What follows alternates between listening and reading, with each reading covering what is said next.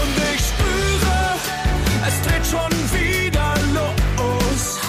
Das Karussell der Gefühle, Emotionen klein und groß. So viel mehr als nur subtil. Ja, vom Feeling her ein gutes Gefühl. Hallo, liebe Juliane. Die meisten kennen Sie ja nur unter Jule. Schön, dass Sie heute auch da sind. Was geht ab? Was haben Sie zum Thema Ängste mitgebracht? Hallo, Frau Annelie. Die meisten kennen Sie ja unter dem Namen Anni. ähm, ja, zu Ängsten. Also ich, ich, ich freue mich, dass Sie fragen. Ich habe hier eine ganze wundervolle große Tüte mit dabei. Ähm, und in dieser Tüte ist drin Höhenangst, Angst vor tiefen offenen Gewässern, insbesondere vor hohen Wellen, ähm, eine schöne Spinnenangst und auch immer häufiger so Zukunftsangst. Äh, Stichwort Altersarmut, Krankheit, Krieg, Klimawandel, Katastrophen und noch so ein bisschen soziale Ängste. Ach, herrliches Potpourri. Und in Ihrer Tüte? Also in meiner Tüte gibt's bestimmt auch mehrere. Ähm, die eine, die sehr überpräsent ist, ist die Flugangst. Ich glaube, das wissen auch alle meine Freunde und meine Familie. Ähm, und die ist recht einfach zu beheben und auch super klimafreundlich. Einfach nicht mehr fliegen. Ja, Mensch. Dein Leben. Super. Aber ich mache das auch so. Also ich ähm, halte mich einfach äh, fern vor hohen Dingen, vor wässrigen Dingen, vor Spinnen und vor Zukunft. Ich weiß noch, wie du einmal bei mir im Bad, da war so eine Spinne, weißt du es noch? Und dann habe ich gesagt, Jule, Ja. du musst dich jetzt der Angst stellen. Das geht doch nicht. Und hast du sie dann nicht auch tatsächlich in ein Glas gemacht und rausgelassen oder musste ich das machen? Ich meine, mir ist das komplette Glas mit der Spinne dann runtergefallen. Also die saß in der, in der Badewanne, ich habe es ins Glas geschafft, aber dann gepanikt auf dem Weg zum Fenster. Aber immerhin, Jule, Step by Step. Nächstes Mal machen Ja, wir es ist weiter. auch ein bisschen besser geworden. Also es, ähm, ich, ja, ja, du, wir üben. man, manche kann ich nach draußen setzen. Wir üben einfach bald mit der Tarantel. Aber ich würde sagen, lass uns doch mal unsere allerbeste und allerliebste Diplompsychologin Nede Sert fragen, was so eine Angst eigentlich ist und was so in unserem Körper passiert, wenn wir so eine Angst haben, oder? Okay. Angst ist ein Gefühl, das tatsächlich jeder kennt. Ganz egal, auf welchem Kontinent er lebt oder auch in welchem Zeitalter er geboren ist. Und bei Angst, das ist so eine Furcht oder auch eine Sorge, dass irgendetwas einen bedrohen könnte, also irgendein bevorstehendes Ereignis da ist, was für uns Gefahr bedeuten könnte. Das kann sowohl körperliche, aber auch emotionale Reaktionen auslösen und beeinträchtigt häufig das alltägliche Leben von uns. Und wenn wir uns den Körper mal angucken, dann aktiviert Angst unser Kampf- oder Fluchtsystem. Das kann zu körperlichen Veränderungen kommen und wir nehmen das beispielsweise wahr, indem wir eine erhöhte Atemfrequenz haben, unser Herz pocht doller, wir kriegen eine Schweißbildung an den Händen, die Muskeln spannen sich mehr an und wir haben auch eine erhöhte Konzentration von Adrenalin im Blut. Das führt dazu, dass wir eigentlich bereit sind, entweder richtig zu kämpfen oder die Flucht anzutreten. Für beides brauchen wir sehr, sehr viel Energie. Wenn die Bedrohung vorbei ist, kehrt unser Körper normalerweise in einen ruhigen Zustand wieder zurück. Es sei denn, wir denken immer wieder dran, was passieren könnte. So Leute, ihr glaubt gar nicht, wer jetzt bei uns ist. Der fabelhafte Aljoscha Mutadi. Ja, genau der Aljoscha aus Queer Eye Germany. Hi Aljoscha, schön, dass ihr, also du und deine Ängste heute hier seid. Ich habe sie immer dabei. Hallo. Schön, schön. Ey, Aljoscha, du darfst dich erst noch mal ganz entspannt zurücklehnen jetzt. Wir stellen dich erstmal ordentlich vor. Aljoscha Mutardi ist ein queerer, veganer Facharzt für Anästhesie, der vom Hamburger Krankenhaus quasi direkt auf die Leinwand gehüpft ist. Er ist nämlich der Health Coach bei Queer Eye Germany und hilft den ProtagonistInnen mit ihrer mentalen und körperlichen Gesundheit. Gibt's bei Netflix. Außerdem setzt er sich als YouTuber und Social Media Aktivist für Themen wie Veganismus, Antirassismus und Gleichberechtigung ein. Stark! Ob Interviews oder Auftritte, Aljoscha nimmt kein Blatt vor den Mund, bleibt dabei aber immer auf Augenhöhe und klärt mit Humor und Freude auf. Für sinnvollen, authentischen, lustigen Content ohne erhobenen Zeigefinger solltet ihr Aljoscha unbedingt bei Instagram folgen und seinen neuen YouTube-Kanal auschecken. Alle Links findet ihr wie immer in den Show Notes. Aljoscha, wie geht's dir denn heute?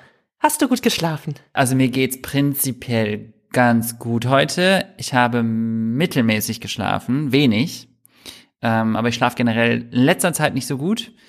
Ähm, ich glaube ehrlich gesagt, dass diese Winterjahreszeit für mich generell so ein bisschen, ich bin damit nicht alleine, ne? Aber ich für mich ist die sehr anstrengend. Ich finde dieses dunkle, na, nasse, kalte, das tut meiner Seele nicht so gut.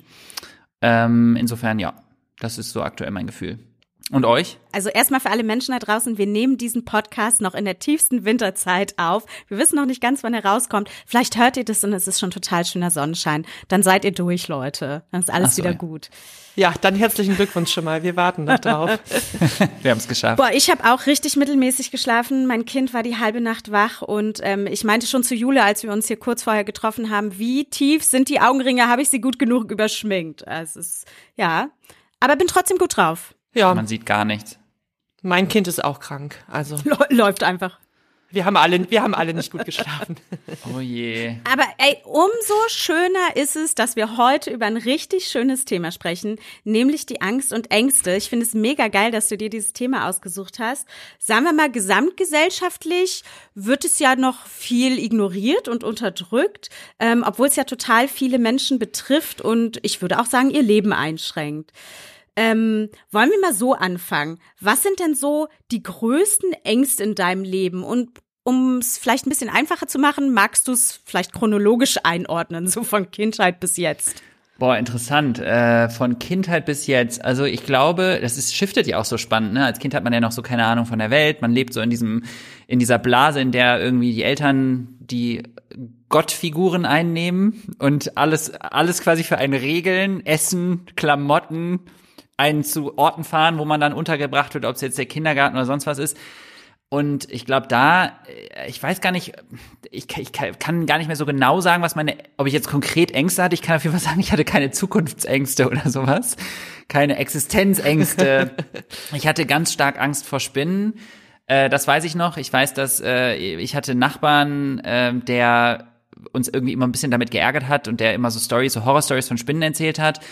Ähm, ich hatte Angst vor Menschen und Wesen, die nachts in meine Wohnung steigen. So, das daran erinnere ich mich. Ich hatte eine, ich war einmal nämlich bei einem mit meinen Eltern zusammen bei Freund Freundin von meinen Eltern und die hatten einen älteren Sohn und der hat uns einen schlimmen Horrorfilm gezeigt und ich war da glaube ich sieben. Die Eltern wussten das natürlich nicht. Oh nein. Und, und ich dachte damals, klar, ich bin noch tough. Ich kann das, natürlich. Sieben Jahre. Und ich weiß noch, in diesem Film sind wirklich schlimme Dinge passiert. Also da wurde irgendwie, da wurde jemand mit der Hand, das war so ein, keine Ahnung, ich will es nicht erzählen eigentlich. Auf jeden Fall bin ich. Saw schweißge- 1. Es klingt nach Saw 1. Ich war sieben. Sag mal, das ist schon ein Weilchen her, da gab's noch Saw gar nicht. Ja, das war Friedhof der Kuscheltiere. Nee, so alt dann auch wieder nicht, aber es war auf jeden Fall schlimm äh, und sehr brutal und ich bin dann mehrere Nächte schweißgebadet irgendwie zu meinen Eltern runter. Ähm, das waren so Ängste. Und ich glaube schon auch, dass man als Kind Dazugehörigkeit Ängste, da, Dazugehörigkeitsängste hat. Also äh, die Sorge, nicht als dazugehörig gesehen zu werden. Ich finde, das hat bei mir aber, zumindest was meine Erinnerungen angeht, erst im Gymnasium angefangen. Also die Grundschule war für mich irgendwie noch okay. Da habe ich da nicht so viel drüber nachgedacht, aber ich glaube, weil ich auch irgendwie zu den beliebten Kindern gehört habe, zu der Zeit noch und auch noch nicht so in einem Alter war, in dem sowas von sowas wie Thema schwul und äh, feminin zu wirken Thema war. Das hat sich dann in der in Gymnasialzeit geändert bei mir. Ähm, und oder wie weiß nicht, wie nennt man das in Zeit nach der Grundschule? Keine Ahnung. Auf jeden Fall die, die nachfolgende Schulzeit. Und da würde ich sagen, war dann eben ganz viel dieses Gefühl, nicht dazuzugehören, auch vielleicht das erste Mal sich mit der eigenen Sexuali- Sexualität auseinandersetzen, Ängste haben, dass das stimmt vor allem, also dass das, was ich fühle, ähm, potenziell wahr sein könnte. Das waren, glaube ich, meine größten Ängste, weil was würde das als Konsequenz bedeuten? Es würde mein ganzes Leben auf den Kopf stellen, all das, was ich mir jemals gewünscht habe, nämlich ein normales Kind zu sein, ein normaler Mensch zu sein. Ähm, und ja, genau. Ich glaube, das waren so, das waren so meine Ängste in der Zeit. Und dann kommt die, äh, dann war ich tatsächlich, ähm, das, eigentlich muss ich sagen, war das die Hauptangst, die mich immer begleitet hat. Weil ich jetzt gerade überlegt habe, äh, also Oberstufe auch genau dasselbe. Das wird halt immer schlimmer, ne? Also je älter man wird, dann desto schlimmer wird's, desto weniger kann man das verdrängen, desto mehr wird das Thema eine Freundin oder ne, ich dachte immer eine Freundin haben, ich muss jetzt eine haben oder ich kann es auch irgendwann nicht mehr so richtig verdrängen und ich kann auch Leuten nicht sind, äh, glaubhaft verkaufen, dass ich immer noch niemanden habe. Ähm, Haben dich denn, äh, wenn ich da kurz einhaken darf, haben dich denn so deine Familie und deine Freunde da dann irgendwann so Druck gemacht, so, hey, warum hast du keine Freundin? Was ist denn los mit dir? Also ich hatte tatsächlich in der Grundschule, äh, nee, nicht in der Grundschule, in der, im Gymnasium dann meine Freundin, auch zwischendurch, aber das war natürlich halt so sechste, siebte Klasse, ne? Das ist halt so Küsschen auf den Mund, Händchen halten. Ja, okay. Also, und das, also ich mochte die äh, auch wirklich, ne? Also es war natürlich überhaupt Ja. nicht jetzt sexuell, also bei mir zumindest Mhm. damals nicht. Ich weiß, heutzutage geht das schon früher los vielleicht, äh, aber äh, bei mir war das nicht so. Also bei uns war es damals nicht so. Und äh, Familie hat insofern auch nichts davon mitbekommen, waren immer alle cool und dachten so, nö, nö, das ist alles, nimmt alles so den Lauf, wie wir das geplant haben. Äh, das fing erst an, glaube ich, so, als ich mit dem Studium angefangen habe. Äh, da wurde es dann irgendwann so ein bisschen auffällig. Da haben meine Eltern zwischendurch auch mal gefragt. Und ich hatte halt immer eine Ausrede parat. Und ähm, da war dann aber auch Studium, würde ich sagen, auf jeden Fall auch die Angst, dass ich das nicht schaffe. Also ich habe immer gedacht, ich habe immer gedacht, ich schaffe das eh alles nicht. Ich bin eh nicht gut genug, ich sehe nicht gut genug aus, ich bin nicht schlau genug. Ähm, die anderen sind besser als ich. Also das war auf jeden Fall eine Angst, die mich begleitet hat. Ich werde niemals Arzt. Das schaffe ich nicht. Ähm, und eben auch dann immer mehr die Angst, dass ich wirklich schwul bin oder beziehungsweise die Angst, dass es Leute rausfinden. Also am, am Ende ist es, glaube ich, eher die Angst, dass Leute es rausfinden. Bis zu einem bestimmten Zeitpunkt habe ich gehofft, dass es nur eine Phase ist oder nicht wahr ist. Ähm, Und dann geht es irgendwann darum, wie lange kann ich das und wie gut kriege ich das versteckt. Ja. Was glaubst du, wann war dir klar, dass du, dass du schwul bist? Also, das ist eine ganz schwere Frage zu beantworten, weil ich nicht genau sagen kann, was klar bedeutet. Also ich glaube, so, dass es da ist, war, wusste ich schon extrem früh. Ja. Und das einzuordnen, pff. also ich hatte zum Beispiel mit, ich erzähle das immer mit zehn Jahren, ähm, hatte ich das Gefühl, ich bin total verknallt in, also mit Leonardo DiCaprio in Titanic. Wer nicht? Aber ich glaube, das war mehr, mehr verknallt. Ich glaube, das war mehr verknallt, als man einfach jetzt so. Ne, natürlich ist es noch nicht sexuell Ja. und ich habe mir mit zehn Jahren gedacht, boah, den will ich richtig wegknallen. Wenn ich das hier sagen darf, wer das hier hört. Das ist ja alles FSK 16 oder 18 Ähm. Okay. oder so, bestimmt. Ja, aber ähm, ich, ich glaube, also das heißt, ich wusste das meines Erachtens nach schon mit zehn, aber ich glaube, so richtig zugelassen den Gedanken, dass es da ist und ähm, habe ich erst mit 20, Anfang 20, dass ich wirklich so gesagt habe, ich glaube, das bleibt. aber ich wollte den Gedanken auch nie wirklich zu Ende führen. Das heißt, du hast es versteckt, wenn, ne, und hast, hast gehofft, dass es vorbeigeht. Ich, ich habe auch niemanden gedatet. Ja, genau. Also ich habe einfach gedacht, ich habe einfach tatsächlich gedacht, ähm, da musst du jetzt durch, Aljoscha. Du wirst einfach irgendwann eine Freundin haben und musst dann einfach Kinder bekommen und das wird so. Und du musst es halt einfach verdrängen, diesen Teil. Ja. Also ich habe einfach gedacht, durchziehen. Durchziehen, ja, was ja eine krasse Vorstellung fürs eigene Leben ist, weil Ne, heute weißt du sicherlich, ne, das Glück, wenn man jetzt so sagt, irgendwie eine glückliche Partnerschaft führen oder sowas, ähm, das ist natürlich schwierig wahrscheinlich, wenn man mit jemandem zusammen ist, den man auch sexuell gar nicht anziehen findet. Äh, tada! Wer, wer hätte das gedacht? Ja, also nicht nur, nicht nur, dass die, also das ist ja liegt ja nicht nur an der anderen Person, sondern man unterdrückt ja, also man ist ja nicht, man kann ja einfach nicht sein authentisches Selbst Ja. Also ich unterdrücke ja einen ganzen Teil meiner Persönlichkeit ähm, und das ist, glaube ich, der giftige Teil. Also man vergiftet die eigene Seele damit, dass man denkt, man sei falsch und man muss sich anpassen, um akzeptiert zu werden. Ähm, bedeutet aber vor allem auch, dass man sich dann selber nicht akzeptiert hat. Und das trägt man ja mit sich rum. Und ich glaube, dadurch hätte man auch nie wirklich man selbst sein können. Also die Freundin, die ich damals hatte, die hat gar nicht mich kennengelernt. Die hat eine Version von mir kennengelernt, von der ich dachte, dass ich sie sein muss. Ja, ein Schauspiel halt, ne? Ohne es äh, Genau. abwerten zu meinen, aber natürlich ein Schauspiel. Ähm, kannst du kannst du sagen, was wirklich der Kern in dieser Angst war? Also hattest du am meisten Angst vor deiner Familie? Hattest du am meisten Angst vor Freunden? Hattest du Angst vor der Gesellschaft? War das so was Allgemeines? Ähm, kannst du das benennen? Ähm, also ich kann nicht sagen, was das Schlimmste war. Das ist situationsbedingt, glaube ich, immer gewesen. Also ich, wenn ich mit meiner Familie war, war es meine Familie. Wenn ich äh, mit FreundInnen unterwegs war, war es, ne, was denken die von mir? Es ist, glaube ich, immer so dieser Gedanke, ähm, wie habe ich damals wahrgenommen, wie das Thema behandelt wird und wie war das in meinem Kopf? Also ich habe offensichtlich ein sehr negatives Bild davon gehabt, was es bedeutet, schwul zu sein. So. Das heißt, ich habe gedacht, wenn ich das auch bin, dann denken Menschen das von mir, was ich gerade von Schwulen denke.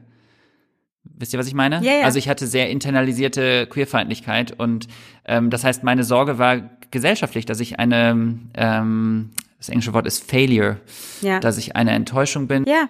Naja, und dann natürlich im, auch in der, in der Folge daraus, dass die Leute dich dann verlassen oder nicht mehr lieb haben oder dich nicht mehr ne, so äh, um Genau. sich haben wollen. Ja, ich habe das wie eine Krankheit behandelt. Also ich habe in meinem Kopf wie eine Krankheit behandelt, wie etwas, was ich nie wollte, äh, mir nie ausgesucht habe, nichts dafür. Also ich, ne, wie, wie ich habe damals gedacht, das ist wie Krebs. Menschen wird es gesagt, ihr habt Krebs ähm, und die haben sich das nie ausgesucht und die haben Schicksalsschlag äh, getroffen und müssen jetzt mit den Konsequenzen quasi leben.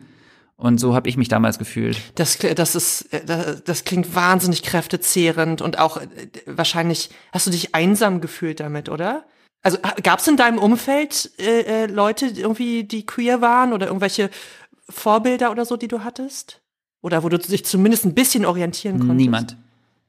Nein, es gab kein Social Media zu der Zeit, es gab irgendwann mal StudiVZ, aber ähm, es, also ich erinnere mich nur daran, dass das immer negativ oder stereotypisch dargestellt, also negativ im Sinne von stereotypisierend, überspitzt äh, in irgendwelchen Sendungen, aber ich habe keinen ernsthafte, also ich meine, jetzt wird's etwas mehr, aber es ist immer noch so, dass wenn ich durch die Straßen gehe und Plakate sehe, sind das oft heterosexuelle Paare. Ja. Ich hab's ganz, ganz selten, dass ich Plakate von queeren Menschen sehe. Ähm, für Werbung zum Beispiel. In Magazinen. Wenn man, wenn man in so, einen- so einen äh, Kiosk geht und man sieht 50 Magazincovers, 90, 95 Prozent würde ich sagen, oder 99 Prozent davon sind weiß, cis, hetero Ja. und schlank. Und die Frage ist natürlich, wie sollst du dich so gesehen fühlen? Ne? Also das ist ja immer, Richtig. wenn man eh schon. Ähm, ich habe jetzt gerade gar nicht auf dem Schirm, wo du herkommst. Wo bist du aufgewachsen? Ich bin in Düsseldorf ähm, aufgewachsen Oh ja. und Hm. äh, lebe aber seit ich 18 bin in Hamburg. Okay, Hamburg ist ja wahrscheinlich schon ein bisschen entspannter. Düsseldorf stelle ich mir. Düsseldorf ist nicht Köln, oder? Oder ist es so ein bisschen eher wie Köln auch, dass es total äh, eher queerfreundlich ist? Ne? Düsseldorf ist so ein bisschen, nichts gegen Düsseldorf, sind bestimmt alle ganz toll, aber stelle ich mir eher so ein bisschen reiche Leute, bisschen spießiger vor. Ponzig. ähm, es ist ja auch immer die Frage, wie man aufwächst und was für einem Umfeld man aufwächst und was für Leute man um sich rum hat. Also in meiner Welt, in meiner Realität, wie ich aufgewachsen bin, gab es das gar nicht. Ähm, es g- gab Queer sein, meinem, meinst in du meinem, queer sein? Queer sein, gab's nicht. Nee. Also ich meine, ich war auf einer Schule mit 800 SchülerInnen. Mhm. 800. Keine einzige Person war offen queer. Keine einzige. Es war eine katholische Schule. Keine einzige der LehrerInnen. Es wurde nur spekuliert, aber dann aber negativ, ne? Also es war so dieses, oh mein Gott, die soll ja lesbisch sein. Oh mein Gott, der soll ja schwul sein. Es gab nämlich zwei oder drei, bei denen man das spekuliert hat und einer wurde später auch zwangsgeoutet. Das ist alles ganz unschön gelaufen. Zumindest habe ich das so erfahren. Aber das, das meine ich. Also es war etwas, wofür man sich schämen und verstecken musste. Und ich wurde auch in der, in der Gymnasialzeit damit äh, gemobbt, also von Leuten, die, weil ich halt einfach ähm, etwas femininer war und mehr Freundinnen hatte, weil ich mich freier bei meinen Freundinnen gefühlt habe, weniger toxisch männliche Verhaltensmuster an den Tag legen musste. Ähm, und dadurch haben Leute, also eine bestimmte Gruppe an Jungs immer mich als schwul ja, beschimpft. Und Studium eben auch, also da war es dann nicht mehr ganz so doll mit Mobbing verbunden, hatte ich das Gefühl.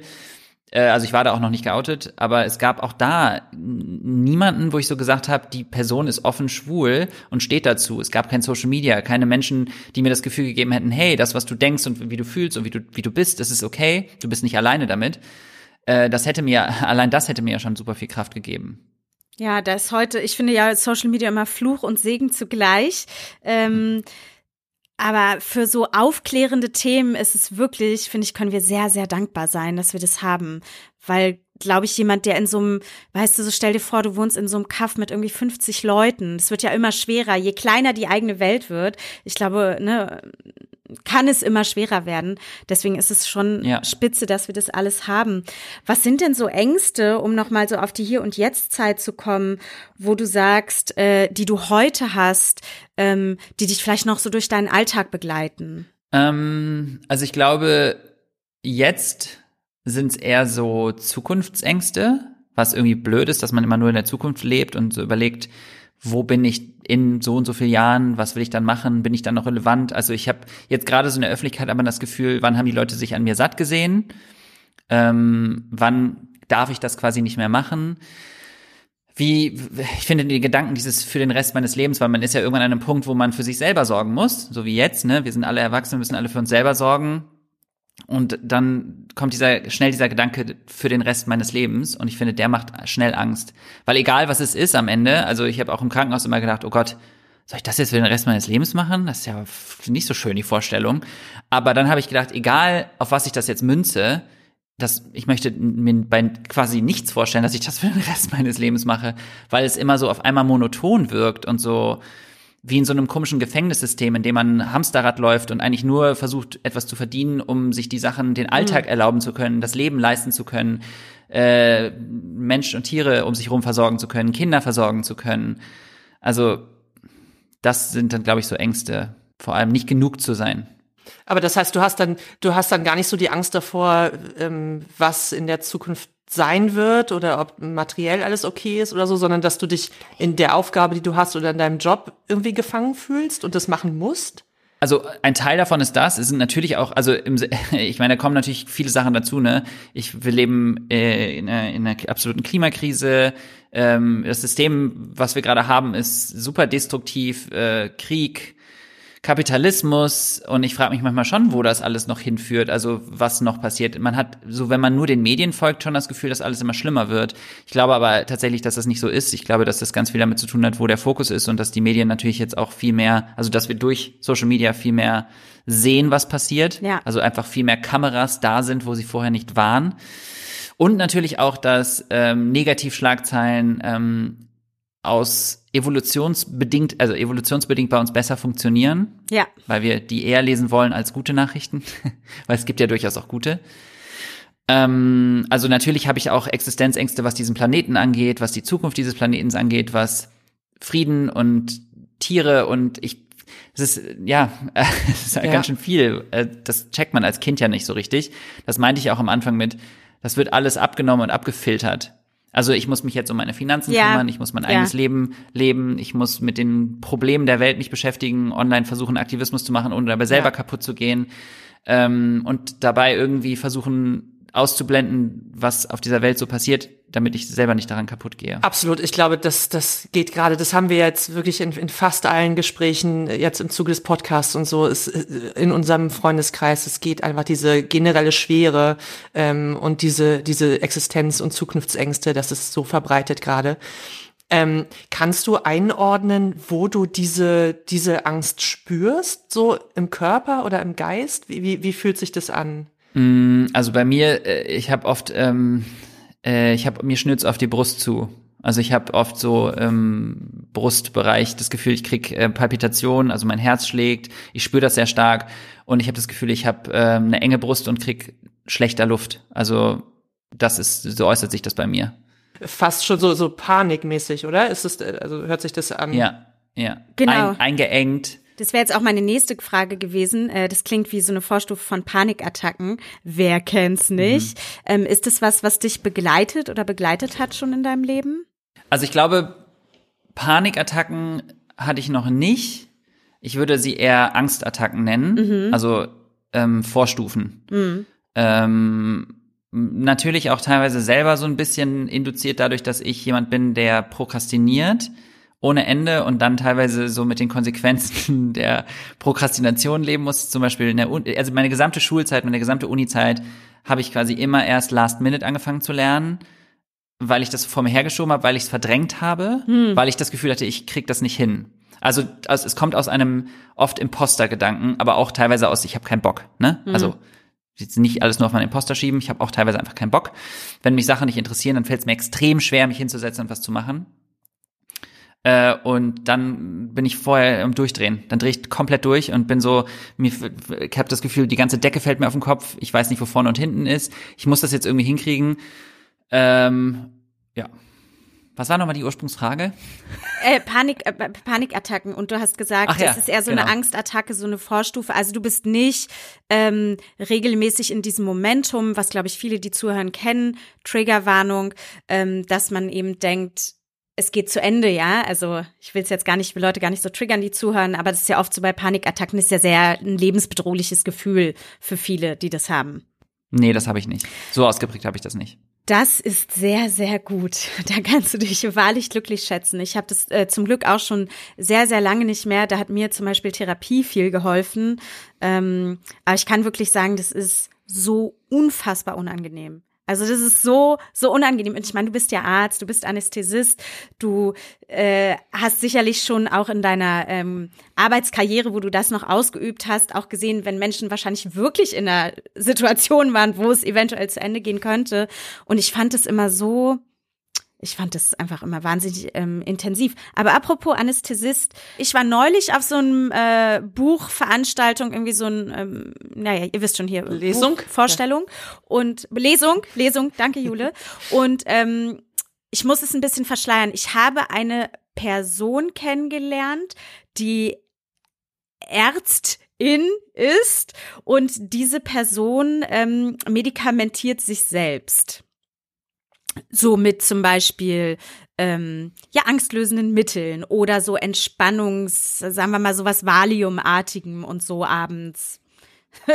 da, da, darf ich da? Ui, ui, ui. Ja, ja, ja, ich war auch so. Ähm, und bist du dann arbeiten am nächsten Tag? Operierst du an Leuten? Angst. Äh, da kriege ich dann Angst, wenn ich das höre. Aber ich glaube schon, dass das äh, eventuell ein bisschen weiter verbreitet ist, dass man eben, wenn man Zugriff auf, wenn man sich selbst was verschreiben kann. Möchtest du mit uns darüber reden? Ist das was, von dem du schon mal Gebrauch Ähm, gemacht hast? Also ich habe je, auf jeden Fall schon mal äh, in einer Form davon Gebrauch gemacht, nicht tatsächlich, also Moment, eins nach dem anderen. ähm, ÄrztInnen, besonders AnästhesistInnen, haben eine sehr hohe Affinität äh, zu äh, Suizid tatsächlich und äh, Missbrauch, äh, Substanzmissbrauch und Abhängigkeit, weil das die Gruppe ist, die, glaube ich, am die meist, also den, den Zugang zu diesen Medikamenten hat. Ich kann mir vorstellen, dass es vielleicht auch mit dem Schichtdienst und der Belastung der Arbeit zu tun hat, aber das haben, glaube ich, andere Bereiche in der Medizin auch, also diese Belastung. Äh, und ich habe auch schon mal, also ich habe eine Zeit lang mir selber aus dem Krankenhaus immer Schlaftabletten mitgenommen. Ich hoffe mal, niemand aus dem Krankenhaus hört zu. Wobei jetzt ist auch egal, die Tabletten sind weg und schon lange verdaut.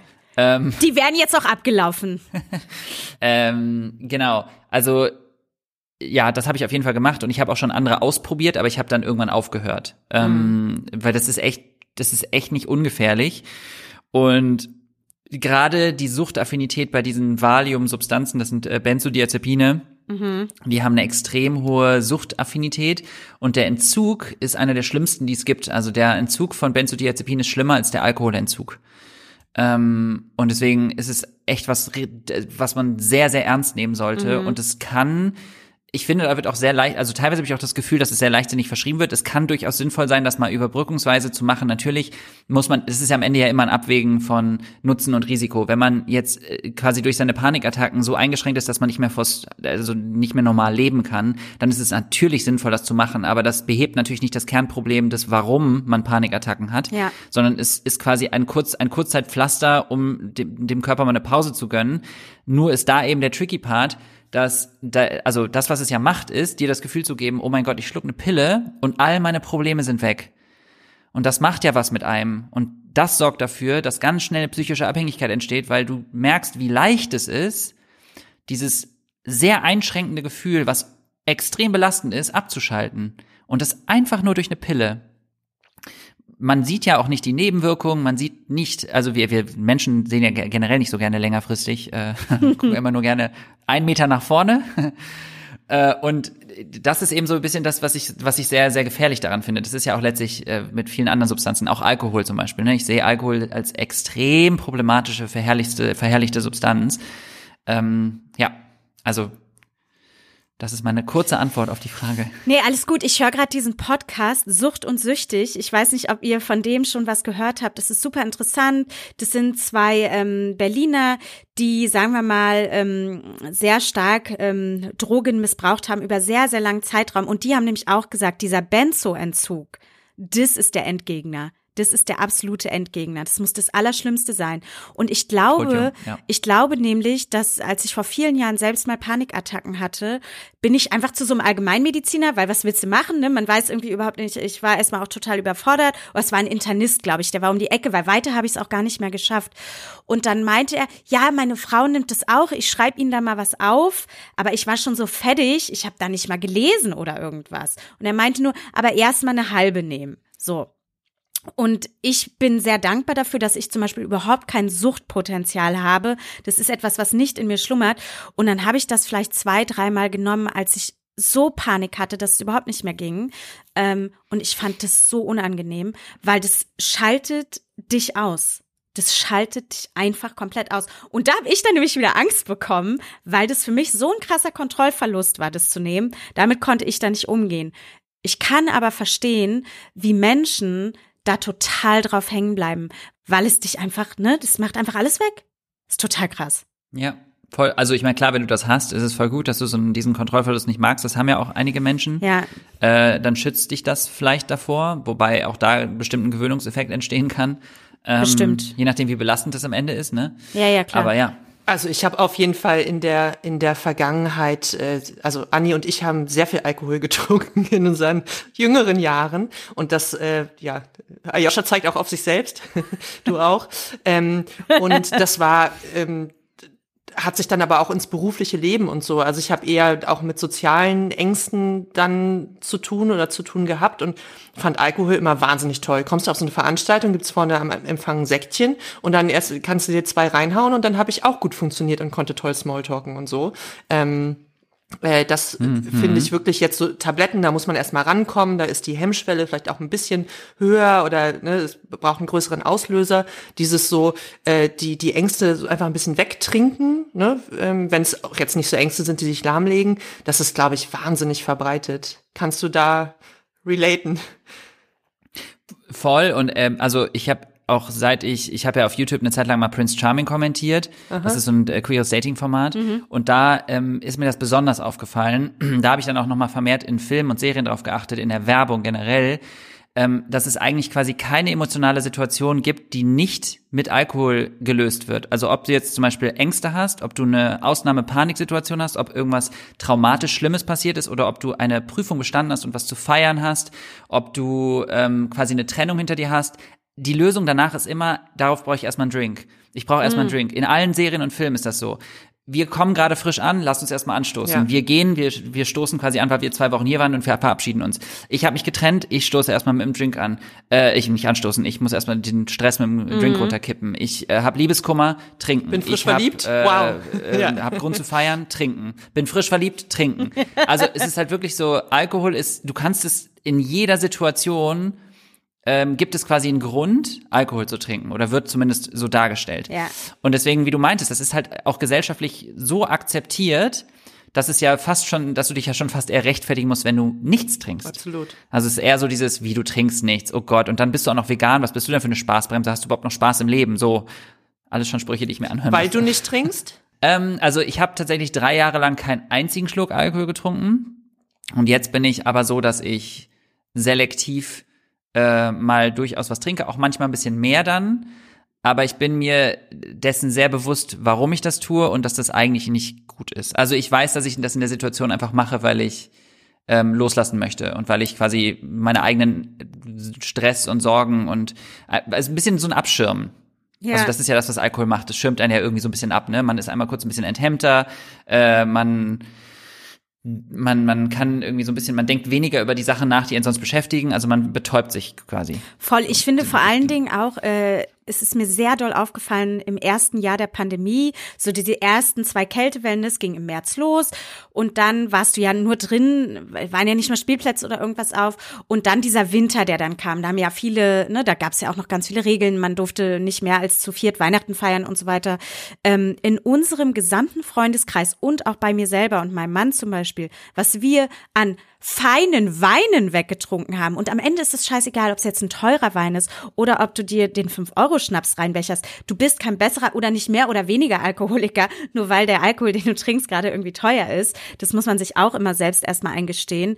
Und ich bin mir relativ sicher, dass sehr, sehr viele Leute diese Kriterien von Alkoholismus durch diese Pandemie sehr stark erfüllen, weil die Kriterien sind gar nicht so hoch. Ich habe gerade äh, äh nochmal geguckt, ähm, die selbst zu googeln, die gehen relativ früh los. Ja, also wenn man schon mehr, mehrfach die Woche trinkt und auch nur zwei, drei Gläser und so ein Verlangen hat, ne, eben dieses, oh, ich muss jetzt runterkommen, ich muss was trinken, ich muss jetzt, das ist schon auch Alkoholismus. Wenn es mal eine Woche oder zwei geht, fair enough. Geht es ein halbes Jahr, bist, ist das schon etwas, was ähm, aus ärztlicher Sicht als Alkoholismus eingeordnet wird und es dann ja auch tatsächlich ist. Und ich glaube, das ist so krass verbreitet. Und vor allem ist es ja die Frage, also man könnte ja Leuten dann einfach sagen, okay, dann trink doch einen alkoholfreien. Mhm. Also wenn es dir, wenn es dir um den Geschmack zum Beispiel geht. Mhm. Und dann würden Leute sagen, nee, warum soll ich den alkoholfreien Alkohol, äh, Wein trinken, wenn der genauso schmecken würde jetzt, ne? Ähm, dann ist ja die Frage, warum möchte man denn die Substanz unbedingt mit Alkohol haben? Und ich kann mich davon nicht freisprechen. Also ich bin, ich verstehe das durchaus. Ähm, aber ich glaube, das, was du gerade meintest, ist genau das Problem. Ja, äh, keine Ahnung, das ist zum Beispiel, das ist einfach gemütlich. Ich kenne das so abends, weißt du, dann trinkst du noch mal ein gemütliches Glas Weinchen. Mm. Und ähm, ich glaube, man, wenn man, wenn man ein Gefühl von einer Substanz abhängig macht, äh, fängt es ja schon an problematisch zu werden. Und ich kenne das ja zum Beispiel auch mit Kaffee, nur dass halt Kaffee eben nicht schädlich ist. Also zumindest nicht in den Mengen, in denen man, ich es jetzt trinke. Also Kaffee hat, kann ja durchaus auch bis zu einem bestimmten Punkt gesundheitliche Vorteile haben, aber eben Alkohol nicht. Nee. Äh, also es gibt quasi keine Menge an Alkohol, die gesund ist. Ja. So. Ich glaube, das bedeutet nicht, dass Alkohol super schlimm ist. In, also die, am, am Ende macht die Dosis immer das Gift bei fast allen Sachen, die wir konsumieren. Und die ist halt unterschiedlich breit, diese Möglichkeit. Also bei Alkohol ist es halt relativ gering. Aber äh, ich sehe das genauso wie du. Also ich glaube, das ist sehr, dass viele Menschen viel näher da dran sind, äh, als sie denken. Ja. Und ich zum Beispiel habe eine sehr hohe Suchtaffinität. Mm, okay, ja, und da muss man echt Also jetzt nicht bei Alkohol speziell, aber generell, ich, ich bin, habe eine sehr hohe Affinität, in so Suchtmuster reinzufallen. Mm. Ja, und da muss man, äh, das weiß, also das wissen alle, die eine Affinität haben, da muss man einfach so krass aufpassen. Das geht halt so schnell. Meinst du Substanzen oder Sucht in, in Bezug auf was?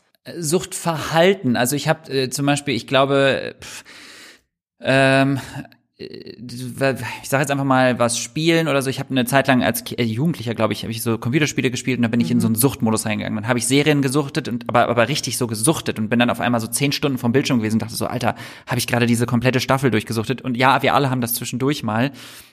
Aber ich erkenne das bei mir halt im Nachhinein selbst. Ähm, das war dann zum Beispiel auch mit den Schlaftabletten so. Ich habe das, also wirklich, ich habe gemerkt, dass das immer schlimmer wurde, dass ich gemerkt habe, boah, das ist halt so easy. Ich habe schlecht geschlafen, weil ich psychische Probleme hatte, wegen Outing, wegen allen möglichen Sachen. Schlaftablette genommen, zack, gut geschlafen. Verantwortung abgegeben an Tablette. Mhm. Und diese Sachen mit Alkohol zum Beispiel auch. Nach meinem, kurz nach meinem Coming Out, habe ich super viel gesoffen, weil ich so dachte, ich muss nachholen. Ich muss jetzt irgendwie all die Ängste, die ich jetzt habe, all die Unsicherheiten, die ich habe, die muss ich kurz mal ein bisschen runterspülen. Dann kann ich mehr ich sein. Aber äh, ich habe das ja alles nur unterdrückt, alles nur kurz beiseite und musste dann mit den Konsequenzen am nächsten Tag leben, mit Kater und schlechtem Gefühl und im Zweifel übergeben und alles Mögliche. Und ähm, ich, ich glaube auch so dieses ich glaube, wir alle, es gibt natürlich Menschen, die sind suchtaffiner als andere, aber was das Thema Alkohol angeht, ähm, glaube ich, haben wir alle eine gewisse Affinität einfach dadurch, dass es gesellschaftlich gesehen so akzeptiert ist. Da muss man sich einfach richtig gegen entscheiden, ne? So, äh, ja. Ja. Sag mal, ähm, warst du denn jemals oder bist du wegen bestimmten Ängsten oder auch wegen der traumatischen traumatischen Erfahrungen ähm, um dein äh, Coming Out und so ähm, in Therapie? Äh, tatsächlich erst seit äh, Ende letzten Jahres habe ich damit angefangen. Ähm, das war, weil da sehr viel äh, Schlimmes auf einmal passiert ist äh, von Menschen in meinem Umfeld. Das war quasi wie, wie, wie von jetzt auf gleich Boden unter den Füßen weg, äh, sehr viel Sachen parallel passiert und dann habe ich gesagt, also ich wollte das sowieso schon, ich war schon quasi in Gespräch mit meinem Therapeuten, den ich da kennengelernt hatte und dann habe ich aber irgendwann gesagt, so können wir das bitte vorziehen, ich möchte ja. jetzt schon anfangen. Äh, und ja, seit, seit äh, Ende letzten Jahres. Und ich bin auch sehr, sehr froh darüber. Und ich mache ja auch online, wie ihr wisst, versuche ich das immer wieder zu thematisieren und zu normalisieren, weil ich das für sehr, sehr wichtig und äh, ich, also ich halte es generell für wichtig, sich ähm, mit den eigenen Themen und, und Traumata und Unsicherheiten auseinanderzusetzen, wo die herkommen. Ähm, und ich finde es ganz spannend, ich, ich kennt, kennt ihr vielleicht auch, es gibt doch dieses, diesen Spruch oder dieses Meme, äh, Leute, die Therapie machen, sind in Therapie wegen der Leute, die keine Therapie machen Ja. wollen. Yes, kenne ich. Und es ist so, yes, true. Yes, yes, yes, yes. Ich glaube, das können sehr viele Menschen Ja, das unterschreiben. Doofe ist ja immer, dass man Leute nicht zur Therapie zwingen kann, sondern dass sie es selber wollen müssen. Ähm, ja, und es ja immer eine große Hemmschwelle ist, sowas auch anzufangen. Ne? Also das, ähm, das kenne ich auch und das sehe ich überall auch. Ich glaube, das ist bei euch auch nochmal was anderes. Also ich glaube, wenn wir jetzt mal überlegen, wer es am nötigsten hätte, ich werfe mal das Wort toxische Männlichkeit in den Raum. Ähm, da, also das sind, glaube ich, also das ist ja was, was, was die Gesellschaft sowas von durchzieht. Und Männer sind ja statistisch gesehen auch die, die am wenigsten Hilfe suchen, weil sie aufgrund von unter anderem toxisch männlicher Muster, Gedankenmuster denken, ich bin tough, ich äh, brauche keine Hilfe, ich suche mir keine Hilfe, ich kann das alleine und vielleicht auch Sachen kleinreden, vielleicht auch Sachen gar nicht sehen wollen und nicht sehen können. Äh, und das dann auch teilweise zu diesen Verhaltensmustern führt, ähm, die an den Tag gelegt werden. Und so, ich hätte mir tatsächlich gewünscht, dass, oder ich würde mir einfach wünschen, dass mehr Männer auch offen über Therapie und mentale Gesundheit sprechen. Ja, unbedingt. Und ich in, in unserer Berlin-Bubble ähm, ist es schon ein bisschen weiter fortgeschritten, dass du sehr viele heterosexuelle weiße Cis-Männer mittlerweile hast, die zur Therapie gehen und auch darüber reden. Ne? Und ich hoffe, da stößt es so ein bisschen immer was an. Manchmal kommen ja so die Trends aus den Großstädten, dass es ein bisschen weiter aufs Land geht. Aber allein, wenn du hier eine halbe Stunde rausfährst, ne, und bist so in Brandenburg, da haben wir zum Beispiel auch Familie und kennen auch Leute, da wäre das überhaupt nicht denkbar. Ja, also da wäre das schon wieder überhaupt nicht denkbar, dass ein heterosexueller Mann zur Therapie geht. Das ist ja, weißt du, das ist so ganz absurd noch der Gedanke da. Warum? Wieso? Weshalb? Ja, ich glaube, früher hat, hat man das eher mit Alkohol. Ähm, also es ist ja auch nochmal eine Generationsfrage. Ich glaube, das kommt jetzt auch gerade bei uns ein bisschen mehr wieder auf durch Social Media, auch dadurch, dass, dass Dinge normalisiert werden. Ähm, früher Therapie, glaube ich, war so für boah, also wenn er Therapie macht, dann muss er ja ganz schön kaputt sein. Ja, ja, so, ja, ja. Also ganz ehrlich, ganz ehrlich, das wird da auch immer noch mit Alkohol weggemacht. Auch immer noch bei den 30-jährigen Ja. Männern, auch immer noch bei den 40. Keine Sorge. Ich war auf genug Dorffesten im Norden und im Süden aus Berlin raus, kann nur bestätigen, das wird alles immer noch äh, mit Alkohol weggemacht. Hast du denn, hast du denn äh, jemals irgendwie so negative Erfahrungen gemacht ähm, in Bezug auf, äh, also darauf, wie offen du mit diesen Themen umgehst und auch in der Öffentlichkeit bist und darüber sprichst? Also du kriegst ja wahrscheinlich all sorts of äh, ähm, Feedback, ähm, gewollt und ungewollt. Also gibt es Leute, die wirklich sowas sagen wie, das ist ja schwach oder keine Ahnung? Also ich werde auf jeden Fall regelmäßig als Snowflake und weichgespülte Schwuchtel, ich will das Wort jetzt nicht sagen, aber ne, also ich werde auf jeden Fall in die Richtung beleidigt, weil ich vegan bin, weil ich äh, offen queer bin. Das Therapiethema wurde jetzt noch nicht als Vorwand genommen, also dass irgendjemand gesagt hat, du, ähm, du, bist verweichlicht, weil du Therapie machst. Aber das wird alles unter das Thema Snowflake, also wie, ich weiß nicht, wie man das übersetzt, also das heißt ja Schneeflocke, aber halt so im, also im übertragenen Sinne, ich schmilze bei jeder kleinen Berührung, weil ich so weich gespült bin. Ähm, also das passiert mir relativ viel. Ja. ganz komisch. Du bist ein Mensch, der fühlt, der vielleicht eine gewisse Weiche tatsächlich auch hat. Wie schön wäre es, wenn das viel mehr Menschen hätten. Es ist so Ja. äh, absurd eigentlich, dass einem was vorgeworfen wird, was ja so eine innerliche Weiche äh, ist, finde ich eine totale Stärke, ne? So eine so eine Voll. Gutmütigkeit, dass man ähm, Empathie zeigen kann, ja, dass man Gefühle lesen kann und zulassen kann. Das ist ja eigentlich voll das Kompliment. Das ist halt voll die Stärke. Es ist schade, dass in unserer Gesellschaft noch nicht ja, noch nicht alle so als Stärke sehen. Wie hoch ist denn bei dir so dieser innerliche Druck, den du hast, zum Beispiel auf Social Media gut zu performen und da möglichst fehlerfrei zu sein? Ich meine, kein Mensch kann fehlerfrei sein. Wir wissen es alle. Es gibt nie das hundertprozentige richtig. Aber wie, hast du da irgendwelche Ängste? Äh, auf jeden Fall, ja. Also ich glaube, ich setze mich selber massiv unter Druck äh, und auch in letzter Zeit wieder vermehrt mich auch gefragt, warum und was ist eigentlich mein Ziel? Also weil ich dann so darüber nachdenke, wie sind die Zahlen, also wie sind meine Story Views, wie ist die Interaktion mit den Posts, mit den Reels, Ähm, wachse ich? Wie sind meine Views auf den YouTube-Videos? Was ist, wenn mein YouTube-Video nicht so gut läuft? Und die Frage, die ich mir dann, die man sich ja ernsthaft dann stellen muss, ist, bei welcher Zahl wäre ich denn zufrieden gewesen? Mhm. Ähm, und das, das ist das, was mich so ein bisschen wachgerüttelt hat, ehrlich gesagt, weil ich so dachte, okay, äh, mache ich das jetzt, mache ich jetzt gerade meine eigene Zufriedenheit von einer Zahl abhängig. Und ja, in gewisser Weise bin ich natürlich finanziell von dieser Plattform abhängig oder von diesen Plattformen, aber nicht so, dass es nicht, es gibt immer Fluktuationen und ähm, ich äh, fand halt diesen Gedanken, das habe ich bei Shireen David tatsächlich, ich habe ja ein Reel über Shireen David gemacht, ähm, weil sie Werbung für McDonalds gemacht hat. Und in dem YouTube-Video, was ich über sie gemacht habe, da habe ich, da habe ich zum ersten Mal laut ausgesprochen, die Frage, die ich mir stelle, wenn ich sie wäre oder wenn ich sie sehe, ist und sie einen Deal mit McDonalds eingeht, obwohl sie wirklich, wirklich, wirklich, wirklich das Geld nicht nötig hat. Also wirklich nicht. Wa warum macht sie das dann? Prestige? Bei McDonalds? I don't know. Es muss Geld sein. Und da ist dann die Frage, wohin möchte man? Was ist das Ziel? Wie viel mehr muss es sein, bis man glücklich ist? Wann ist der Deckel erreicht? Was ist das Endziel? So. Und das frage ich mich bei mir auch mein, äh, ich habe, ich, hab, ich sage jetzt einfach, wie es ist, aber ich hatte vorher ein Management, was quasi schon sehr viel Druck ausgeübt hat und wo ich immer das Gefühl hatte, okay, mehr, mehr, mehr, mehr. Ne? Das Ziel ist immer zu wachsen. Und auch da frage ich mich gerade, warum eigentlich? Warum muss ich immer wachsen? Warum muss ich immer mehr und immer größer und bekannter werden? Was ist das Ziel am Ende? So, das Ziel sollte sein, dass jeder Creator, jede Creatorin glücklich ist und zufrieden ist mit dem, was sie machen, mit ihren Inhalten. Wenn man wächst dabei, schön. Wenn Leute ihre, die Inhalte mögen, cool. Ich bin super happy. Und es ist ein Prozess, das zu lernen. Und ich bin bei weitem noch nicht da, wo ich sein möchte. Also es hört sich jetzt gerade als total schön an, aber ich habe diesen Druck mit den Zahlen trotzdem noch. Ne? Also nur weil ich jetzt sage, dass ich das realisiert habe, heißt es noch lange nicht, dass ich das auch verinnerlicht habe. Ähm, aber insofern dieser Druck ist auf jeden Fall da, auch sich selbst gerecht zu werden und die Angst, was Falsches zu sagen, ist schon auch da. Nicht so doll, muss ich sagen. Also es kommt auf die Themen an, aber prinzipiell habe ich da das Gefühl, dass ich einen ganz guten Weg gefunden habe, weil ich auch regelmäßig betone, ey Leute, ich behaupte nie perfekt zu sein. Ähm, und ich werde safe Fehler machen und wenn man mich darauf hinweist, bin ich dankbar. Also wenn es nett ist, ne, wenn Leute mich da anfangen zu beleidigen, na, das ist natürlich nicht so cool. Aber ja. Kannst du dich entschuldigen, wenn du einen Fehler gemacht hast? Ja, ich habe mich auch schon entschuldigt, äh, auch regelmäßig. Es fällt mir aber trotzdem im ersten Moment oft sehr schwer. Also ich bin, sag's ehrlich, ne, wenn ich quasi konfrontiert werde mit etwas, dann ist es erstmal wie so ein kleiner Schlag in die Fresse. Dann denke ich erstmal so, oh fuck. Bin dann auch vielleicht kurz genervt und wenn ich dann Zeit habe zu reflektieren und ich glaube, dafür sind auch meine Freundinnen sehr, sehr, also dafür bin ich sehr dankbar, dass ich die hab, weil das so ein bisschen Objektivität in eine Situation, also etwas mehr Objektivität in eine Situation bringt.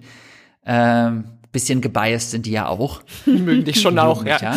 ähm, aber trotzdem, ja, aber trotzdem, trotzdem hilft's, ne? Also ich hatte vor kurzem eine Situation tatsächlich, wo ich einer Person, die, also ich würde jetzt nicht sagen, dass wir Best Friends sind, aber wir kennen uns so quasi über die Öffentlichkeit, Öffentlichkeitsarbeit, die wir beide machen, wir beide stehen in der Öffentlichkeit. Und ich hatte mit der mich immer mehr ausgetauscht, aber ich habe sehr, ich hatte sehr so eine in meinem Kopf eine Agenda, weil ich was Bestimmtes von ihr wissen wollte und habe ein bisschen dabei vergessen, auch sie zwischendurch mal zu fragen, wie es ihr eigentlich geht. Und dann hat sie mir das irgendwann in relativ konkret in einem Text mal runtergeschrieben und gesagt, ey, ganz ehrlich, ich fühle mich gerade ziemlich ausgenutzt von dir und finde dein Verhalten auch gerade nicht so geil. Ich habe lange überlegt, ob ich dir das sage oder nicht.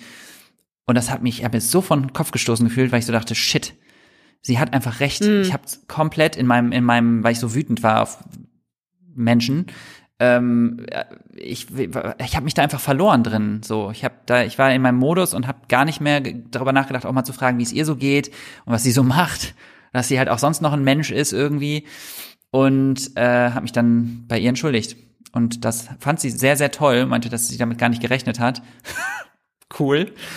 ähm, und habe dann aber auch selber nochmal gemerkt, wie wichtig es ist, da irgendwie auch nochmal zu reflektieren und äh, trotzdem auch gemerkt, wie schwer es mir gefallen ist, das erstmal anzunehmen. Ja, gerade bei einer Person, die einem wichtig ist, ist es ja dann auch noch dieses dann, uh, ne, so irgendwie zieht sich mir gleich so im Magen was zusammen, irgendwie so, ne, ich habe was, ich habe die Person irgendwie verletzt oder ich habe was falsch gemacht oder so. Das ist ja nochmal was anderes Ja. als irgendwie, ich habe aus Versehen äh, falsch gegendert oder, ne, also so ähm, dieses, wenn jemand enttäuscht Ja, ist ja, von ja, einem und dann das auch, ich finde das cool von ihr, dass sie es dir gesagt hat, ne, ähm, weil manchmal checkt man das tatsächlich vielleicht nicht, aber natürlich auch Voll. eine, ne, so in diese, ähm, in diese Konfrontation reinzugehen, ähm, ist auch, äh, kann, könnte ich glaube ich nicht so gut.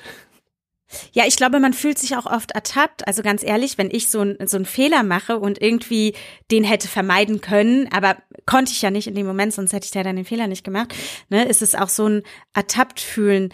Ich ähm, bin für mich selbst ganz glücklich, dass ich glaube, dass ich über die letzten Jahre immer besser gelernt habe, mich zu entschuldigen und es mir auch nicht mehr schwer fällt. Also ich kann es dann relativ schnell, wenn ich irgendwie Scheiße gebaut habe, wenn ich was nicht erledigt habe, was hätte erledigt werden müssen und so weiter und so fort, dann kann ich auch sagen, sorry, ist auf meinem Mist gewachsen, es tut mir leid und das meine ich dann auch wirklich so. Ich finde es super spannend, auch in so einer Arbeitswelt. Wir haben ja auch ein Online-Magazin, wir haben ja auch einen Instagram-Kanal, ähm, auch in der Zusammenarbeit für uns mit Kunden, äh, da läuft ja auch nicht immer alles glatt und ich finde das super spannend, wie schlecht sich Menschen oft entschuldigen können. Es ist ja normal, dass man sich angegriffen fühlt. Ne? Also man hat ja erstmal so dieses, äh, nein, was du gerade beschrieben hast, Ayosha. Mhm. Aber dann ist es so interessant, offensichtlich hat Kunde XY einen Fehler gemacht, weil sie uns irgendwas nicht rechtzeitig äh, oder so. Und da, da, da kommt dann gar nichts, ne? Da kommt sehr viel Rechtfertigung, aber nie mal so dieses Wort, ah, tut mir leid oder sorry. Super schade. Also ich glaube, ein paar Sachen dazu. Ähm, ich habe irgendwann mal in, in einem anderen Podcast, glaube ich, gesagt, ähm, eins der größten Probleme, die wir als Menschheit haben, ist uns ist das menschliche Ego. Menschliche, manchmal würde ich auch gerne männliche sagen, aber das menschliche. Ähm, und Kommunikation. Äh, das sind so die zwei Sachen, glaube ich, die ähm, ganz, ganz, ganz, ganz schief, äh, ganz oft schief laufen ähm, auch selber bei mir, ich merke auch ganz oft, Kommunikation ist nicht nur irgendwie in einer romantischen Beziehung oder mit Freundinnen, sondern im Alltag. Es ist ganz, ganz viel, wie kommunizieren wir miteinander, wie nehmen wir Dinge an. Ähm, es ist natürlich auch Körpersprache, es ist auch, wie wir die Dinge sagen, es ist auch die Situation, in der wir das sagen, Kontext ist wichtig und so. Äh, auch die Intention spielt damit rein. Also wir können ja mit Absicht böse Dinge sagen und wir können ohne Absicht böse Dinge sagen. Ähm, aber am Ende des Tages ist es immer so, dass Menschen sich auf den Schlips getreten fühlen in einer Gesellschaft, die uns, glaube ich, so krass die so krass performance- und leistungsorientiert ist und unseren Wert als Mensch von der Leistung abhängig macht. Und wenn jemand einem das abspricht, hat man sofort das Gefühl, uns wird was weggenommen als Mensch. Uns wird irgendwie ein Teil unserer Persönlichkeit oder wir sind schlechte Menschen. Ähm, ich glaube, man, man hat, das hat, wirft, man wirft sehr schnell selber auf sich so ein schlechtes Bild in den Situationen, weil man nicht zugeben möchte, dass man Fehler gemacht hat, weil man dann denkt, ja, dann bin ich ja ein schlechter Mensch.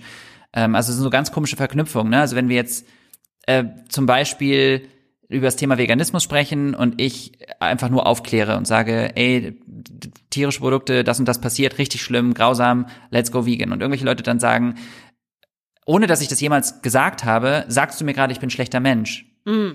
Ähm, und ich dann so denke, nee, habe ich nicht gesagt, das hast du jetzt gerade daraus gemacht. Das, aber das passiert in deinem Kopf. Und so ist es, glaube ich, ganz oft in Kommunikation, dass Leute da etwas rein interpretieren aus eigenen Unsicherheiten, aus eigenen Ängsten, vielleicht aus, auch aus Angst mit den eigenen Verhaltensmustern oder Strukturen konfrontiert zu werden und dann daraus Konsequenzen ziehen zu müssen eigentlich, ne? Weil wir alle leben in gewisser Weise inkonsequent. Also wir alle ziehen irgendwo unsere Grenzen, wo wir weil keiner kann perfekt leben. Wir alle ziehen irgendwo moralisch unsere Grenzen und die Grenze ist bei jedem Menschen anders. So. Ähm, ja. Ja, ja. Jetzt habe ich dem viel geredet. Nee, alles, alles in Ordnung. Mir ist ja, äh, ist, ist ja absolut wahr. Und ich finde auch, also ich finde gerade, wir haben in Deutschland ähm, nicht so eine geile Fehlerkultur irgendwie gelernt. Und generell auch finde ich Kommunikation. Ach, das könnte auch mal ein gutes Fach in der Schule oder so sein. Ja, oder, oder Emotionen ja. oder Mental Health oder so. Es gibt so viele ja. Themen, die da, ja, äh, ja, ja, ja. ja. Ja. ja. Oh Gott, ja. Ja, stellt euch mal vor. Wisst ihr, wer am, am meisten, wer am meisten mal lernen müsste, Entschuldigung zu sagen? PolitikerInnen. Ja. Ey, ich frage, wenn ich die in den Sendungen sehe, ne, ist es jedes Mal denke ich so, okay, also ihr schiebt es gerade einfach nur wieder auf die andere Partei. Alles klar, es ist jetzt wieder die andere Person schuld. Wir suchen immer für alles Schuldige. Das ist so krass, es ist wirklich absurd. Ja, das gibt's nicht. Äh, du wirst das nicht mehr. Meine Eltern haben mir das früher schon immer, auch für Politik für mich, ne, als ich so jugendlich war, ja, hat irgendwie eine Rolle gespielt aus der Familiengeschichte, aber jetzt auch nicht so eine große Rolle. Und die schon immer gesagt haben, die sehen keine Fehler ein, die werden für Fehler nicht gerade stehen. Und da äh, kommt man, weißt du, und dann irgendwann denkst du so, oh mein Gott, meine Eltern, so Boomer-Menschen, ja, äh, in einem, in einem Alter, sagen wir mal 60, Mitte 60. Und du denkst die ganze Zeit so, oh, die schimpfen die ganze Zeit auf die Regierung. Und irgendwann kommst du aber selbst in das Alter, wo du ein bisschen mehr verstehst, wo du dir das ein bisschen mehr anguckst und so denkst, sag mal, was machen die denn da? Was, geht denn ab, Leute? Kann hier mal jemand Klartext? Ja. Kann hier mal einer wie so ein normaler Mensch sprechen, dass es auch alle Menschen verstehen da draußen? Und könnt ihr euch mal an Aber euer Wort halten? Könnt ihr euch bitte einmal an euer fucking Wort halten? Oh, da könnt ihr jetzt, da krieg ich richtig Schweißflecken, Leute. Äh, Gregor. Hm. Ja, ich merke das schon. Aber um das wieder zurück auf das Thema zu bringen, was wir, worüber wir heute gesprochen Ja. haben, ist es nicht eigentlich auch wieder alles am Ende zurückzuführen auf Ängste, die man hat? Also ob es jetzt bei PolitikerInnen ist, die Ängste haben, Ja. äh, keine Ahnung, WählerInnen zu verlieren oder äh, ihr, ihr, ich sage jetzt einfach mal, pseudosauberes Image zu verlieren. Dabei ist es so absurd, weil Ja, Gehalt. Gehalt, genau, finanzielle Ängste, Machtängste, ja. Ähm, ich, also, ja, ich würde mich einfach, ich glaube, dass, dass es diese Vorbildfunktion zu Fehlern zu stehen, kann ganz, ganz viel Positives bewirken. Absolut. Ich, Könnte. Oh, das ist eigentlich voll das schöne Schlusswort. Na, warte, ich habe ich hab Jule, noch eine Frage. Darf ich Oh, Jule. Okay, Jule. Jule darf noch eine Frage stellen. Ja, okay. weil wir haben jetzt viel über, über Ängste gesprochen. Ähm, mich würde noch interessieren, ob du irgendwelche Tools hast oder irgendwelche Dinge, die dich, wenn du in so einem Angstzustand bist, wenn du weißt, ich muss das morgen abgeben, ich habe nicht früher angefangen, ähm, die dich da irgendwie ein bisschen beruhigen oder, oder runterbringen? Ah ja, so richtig schön wäre es jetzt, wenn ich jetzt eine perfekt vorbereitete Antwort hätte und sagen würde, natürlich habe ich das. Ich habe in der Therapie lange daran gearbeitet. Äh, nein, ich verdränge weiterhin. Ich arbeite dran, also ich arbeite in der Therapie dran. Ähm, ich weiß, dass ich eigentlich, also eigentlich, was mir fehlt oft ist Struktur. Ähm, wenn ich Struktur habe im Alltag zum Beispiel, dann könnte ich Listen abarbeiten und würde gar nicht erst in die Situation kommen.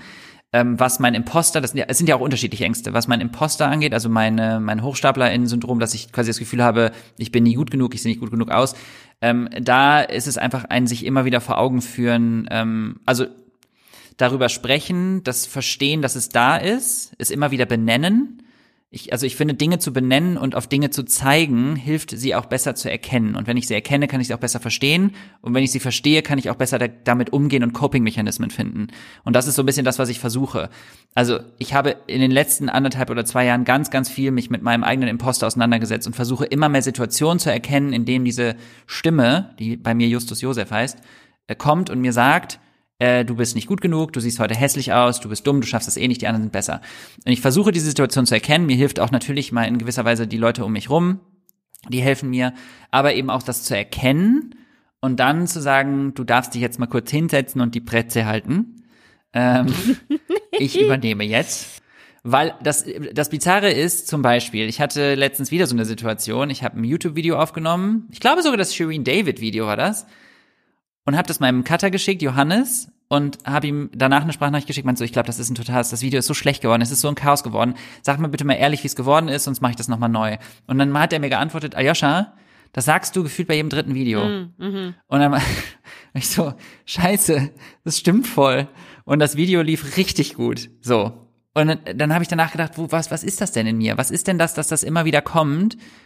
Ich denke, dass er dann wirklich, ich bin der festen Überzeugung, dass das richtig schlecht war, was ich da abgeliefert habe. Und äh, je häufiger ich das erkenne und gespiegelt bekomme oder eben selber sehe, desto eher kann man damit umgehen. Und mein Therapeut zum Beispiel hat dann mit mir auch mal eine Liste gemacht und meinte, ich möchte, dass du jetzt mal eine Liste aufschreibst an Sachen, ähm, von denen du denkst, dass die nicht gut an dir sind oder die deine Stimme dir sagt, ne? Also Sachen, und dann schreibst du auf die andere Seite mal Sachen, die du geleistet hast. Und ähm, das hat auch echt geholfen, einfach mal so Sachen aufzuschreiben. Und da, da, da ging es jetzt nicht unbedingt nur um, du hast es geschafft, dein Studium so, ne, aber dein Coming Out, du hast, ähm, obwohl du Kameraphobie hattest und Angst hast, vor der Kamera zu stehen, jetzt eine Sendung auf Netflix, also sich vor Augen zu führen und es können auch kleine Sachen sein, es muss ja nicht immer sowas sein. Ähm, du hast es geschafft, dich mit dir selbst auseinanderzusetzen, mit deinen Gefühlen, du hast, äh, du bist zu einer Therapie gegangen, ähm, so, ja. Das waren noch voll viele und Antwort. das waren voll viele und voll gute Tipps, auf jeden Fall. Ja, ich aber trotzdem für diese Akutsituation, also dieses Verdrängen, habe ich aktuell noch nichts. Das meinte ich einfach nur. Also das mache ich genauso wie vorher. Mein Therapeut hat mir tatsächlich eine Hausaufgabe gegeben, ich habe mich noch nicht dran gesetzt. Äh, hat er gesagt, Selbstinstruktion und Selbstverbalisation. Äh, und hier steht, Leiten Sie sich selbst Schritt für Schritt durch Ihre Aufgabe. Wählen Sie zum Ausprobieren dieser Methode bitte zunächst eine gut umzusetzende Aufgabe mit wenigen Teilschritten. Und dann steht da, fragen Sie sich selbst, was ist meine Aufgabe? Was muss ich tun? Welches Material brauche ich? Sprechen Sie noch einmal die Aufgabe und Teilschritte vor. Habe ich denn wirklich alles, was ich brauche? Durchführen, loben. ähm, und das soll ich jetzt bei ein paar Sachen mal ausprobieren. Probier das mal beim Geschirrspüler ausräumen, du. Das klingt so. Das sehe ich. Ich stelle mir es gerade so vor, aber ich glaube, es ist sehr sinnvoll. Ich räume jetzt den Geschirrspüler aus. Dafür nehme ich das Geschirr und stelle es in den Schrank. Ja, aber da, ich hoffe, du hast kein Imposter-Syndrom beim Geschirrspüler ausräumen. Nee, da habe ich einfach nur keinen Bock. Da- ja gut, wer kennt's nicht. Ähm, geil. Mann, dann sind wir jetzt, ich glaube, wir sind jetzt aber wirklich am Ende äh, angekommen. Aber eine Sache haben wir noch, Jule, eine Sache haben wir noch. Wir haben ja eine ganz, ganz tolle Playlist, die heißt Karussell der Gefühle. Und wir würden uns total freuen, wenn du da auch eins, zwei oder drei Songs draufpacken möchtest. Ähm, ja, die bei dir ein paar Emotionen auslösen. Oder Musik, die dir Angst macht. oh Gott, nein. Äh, Musik, die mir Angst macht. Ich wüsste gar nicht, welche Musik mir Angst macht. Ähm, also ich habe ehrlich gesagt jetzt nicht irgendwie so, vielleicht wie Leute bestimmte Situationen oder Musik haben, die äh, irgendwas in ihnen auslösen, weil sie daran Erinnerungen verknüpft haben. Das habe ich irgendwie eher mit Serien, witzigerweise, weil die mich durch schwere Zeiten begleitet haben. Ähm, aber ich habe trotzdem so ein paar Lieder, die ich irgendwie, die immer schöne Gefühle in mir auslösen. Ähm, und das eine ist äh, von Harry Styles, As It Is, äh, As It Was, sorry. äh, As It Is. Kann doch nicht mal den Titel sagen, ey, Joscha, was ist los mit dir? Ähm, das, das andere, der andere Song, den ich äh, auch sehr, sehr, sehr gern und sehr viel gehört habe, ist von, sehr mainstreamig, aber von Dua Lipa, Love Again.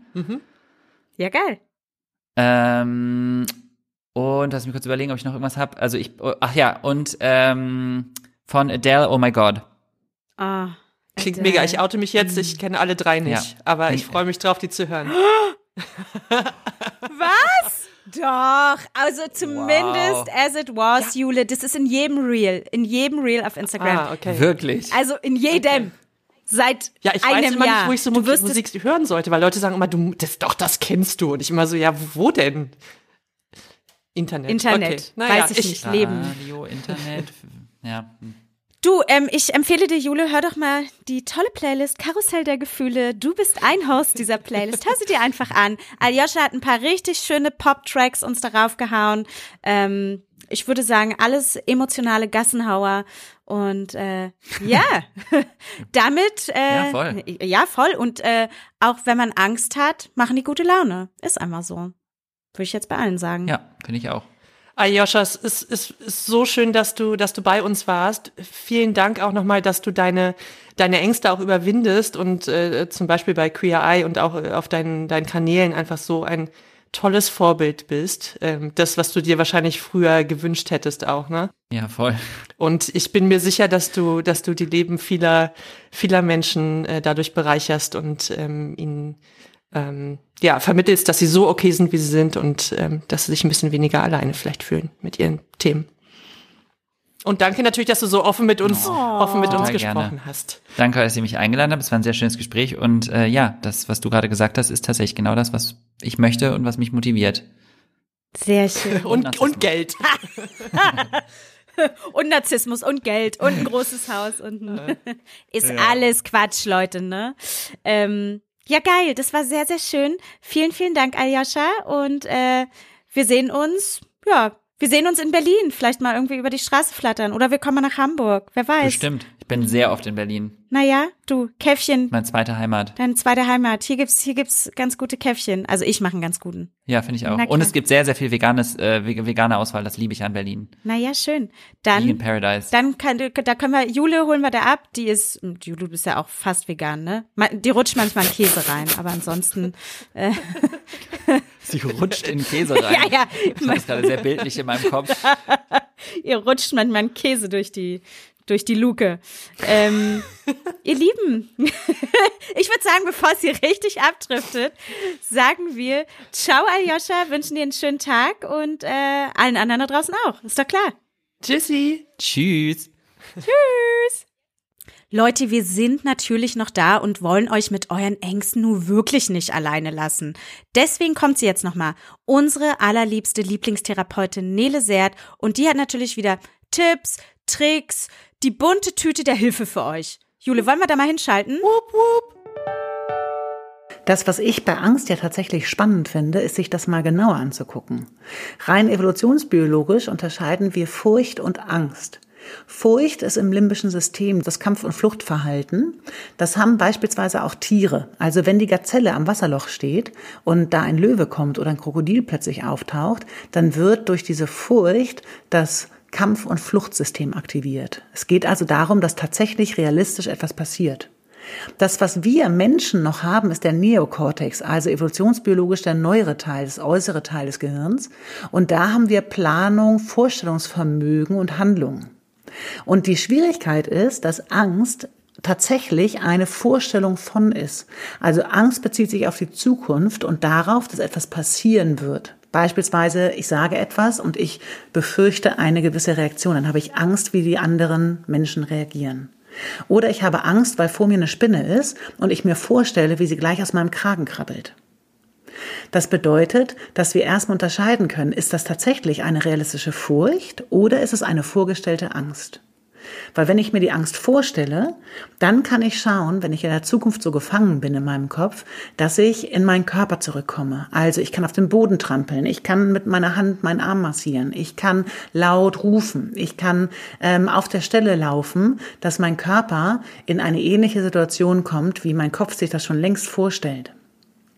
Ich kann, wenn es aber eine realistische Furcht ist, dann kann ich üben, kleinere Schritte zu machen. Das heißt, weil dann passieren ja Dinge wirklich. Und dann kann ich, wenn ich beispielsweise mit Menschen sprechen möchte, mich offenbaren und sagen, hey, ich habe gerade ganz große Schwierigkeiten, dir davon zu erzählen. Das kann schon mal einen großen Unterschied machen. Oder ich kann bei lieben Menschen üben, bevor ich mich an meinen Partner, meine Partnerin oder meine Familie wende. Deshalb ist es immer die Frage, ist es eigentlich Furcht oder ist das Angst? In jedem Fall dient die Angst oder die Furcht dazu, auf dich aufzupassen, weil wenn wir keine Angst hätten und wenn wir keine Furcht empfinden würden, hätten wir längst nicht überlebt.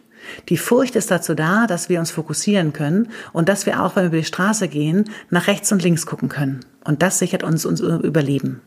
Also können wir ein freundschaftliches Verhältnis zu der Furcht aufbauen und vielleicht ein bisschen kritischer mit der Angst umgehen. So, das war's für heute. Checkt unser Magazin www.imgegenteil.de aus. Guckt euch im Gegenteil bei Instagram an. Genau, hört unsere Playlist Karussell der Gefühle, gebt uns aus Prinzip ganz viele Sterne, Daumen nach oben, Likes, wir lieben euch, bitte mindestens 37,5 Daumen. Danke. Ähm, ja, ich hoffe, wir konnten euch mit unseren, euren und Aljoschas Ängsten ein bisschen helfen und wünschen euch viel Spaß, bis ihr uns wieder hört, nämlich in Zwei Wochen. Geil. Danke, wir lieben euch, habe ich schon gesagt, aber wir lieben euch mehr und bis ganz bald. Tschüss. Tschö, tschö, tschö, tschö. Und ich spüre, es dreht schon